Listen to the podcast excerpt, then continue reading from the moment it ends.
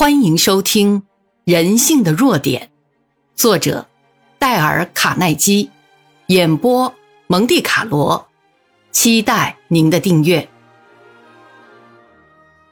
费城一家电器公司的范博也有过同样的发现。范博先生去宾夕法尼亚一个富有的荷兰农业家庭做调研，他经过一户整洁的农家时，问该区的代表。为什么他们不爱用电？那代表显得很烦恼地说：“他们都是些守财奴，你绝不可能卖给他们任何东西，而且他们对公司的产品不感兴趣。我已经试过很多次了，毫无希望可言。”范博相信区代表所讲的是实情，可是他愿意再尝试一次。他轻敲这农户的门，门开了一个小缝，年老的罗根堡太太探头出来看。范博先生说：“罗根堡太太看到的是电器公司的代表，就当着我们的面把门一摔。我又上前敲门，我对他说：‘我很抱歉打扰您，罗根堡太太，我不是来向您推销电器的，我只是想买些鸡蛋。’罗根堡太太把门开得大了些，探头出来，怀疑地看着我们。我说：‘呃，我想买一打新鲜的鸡蛋。’”因为我看你养了一群漂亮的都米尼克鸡，他又把门拉开了一些。他似乎感到好奇起来，说：“呃，你怎么知道我养的是都米尼克鸡？”我说：“我自己也养鸡，可是从未见过比这更漂亮的都米尼克鸡了。”罗根堡太太怀疑的问：“呃，那么为什么你不用自家的鸡蛋？”我回答他说。太太，因为我养的是莱格亨鸡，下的是白蛋。你是会烹调的，自然知道做蛋糕时白鸡蛋不如棕色的好。我太太对做蛋糕的要求很高。这时，罗根堡夫人放着胆子走了出来，来到廊中，态度也温和了许多。同时，我看到院子里有座很好的牛奶棚。我接着说：“呃，罗根堡太太。”我可以打赌，你养鸡赚来的钱一定比你丈夫用牛奶棚赚的钱还要多。当然是他赚的多，他显得很高兴极了。他很高兴地跟我讲到这一点，可是他却无法让他那个顽固的丈夫承认这件事。他请我们去参观他的机房，在参观的时候，我留意到他制造的各种小设备，并介绍了几种食料和几种温度。又真诚地称赞他养鸡的技术，还找了很多问题向他请教。同时，我们交换了很多经验。又过了一会儿，这位罗根堡太太突然谈到另外一件事上。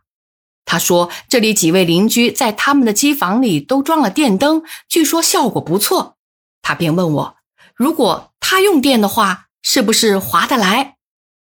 两星期后，罗根堡夫人的都米尼基。也见到了灯光，他们在灯光下叫唤着、跳跃着。我做成了这笔交易，他得到更多的鸡蛋，双方皆大欢喜，实现了双赢。但这个故事的重点是，如果不是我先引发了他的兴趣，我想永远也不能把电器卖给这位守财奴般的荷兰妇女。纽约一份很畅销的报纸，在他的经济版。登出了一篇篇幅很大的广告，他要招聘一位有特殊能力和经验的人。科布利斯去指定的信箱投函应征。几天后，他接到请他面试的复函。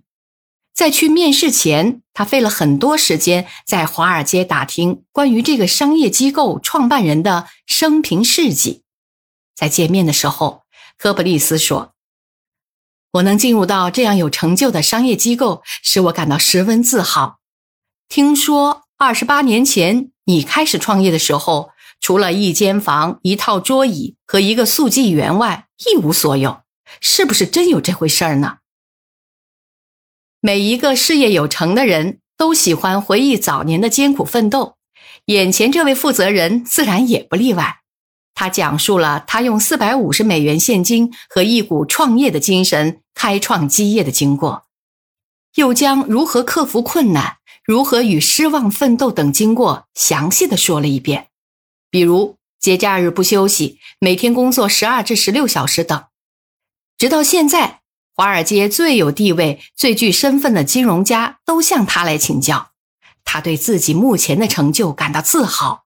最后，他简单的问了科伯利斯的经历，然后把一位副总经理请来说：“我想这位先生是比较适合我们的。”科伯利斯费尽心思去了解他未来上司过去的成就。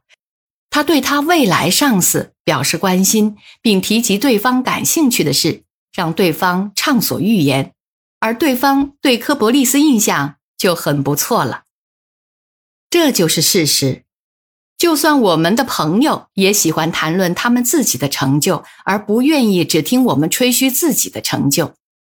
法国哲学家洛夫西克曾这样说过：“如果你想要树立敌人，你就胜过你的朋友。”可是，如果想获得更多的朋友，就让你的朋友胜过你。这该如何解释呢？因为当朋友胜过我们时，那就可以满足他的显要感。可是，当我们显出胜过朋友时，他们会产生一种自卑感，并引起猜忌和嫉妒。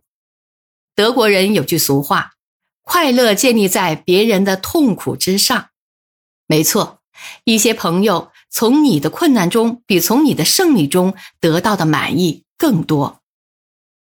我们应当谦逊，因为大家都没什么了不起的。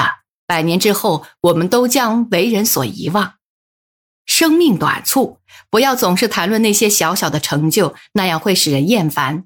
反之，我们应该让他人畅所欲言。你为什么不是一个笨蛋呢？其实很简单。在你的甲状腺里藏着价值一美元的碘质。假如有个医生从你的颈中的甲状腺中取出那一点碘质，你就会变成一个笨蛋。当然，你可以花点钱去西药房买一瓶碘酒，这个东西可以让你远离精神病院。一个人的智商就值这么点钱，你有什么值得自夸的呢？所以，我们不要表现出太多的成就感。要虚怀若谷，处处谦和。因此，如果你要赢得他人的赞同，使人信服于你，就遵守第六项规则，让别人畅所欲言。本集播讲完毕，感谢您的收听，欢迎订阅。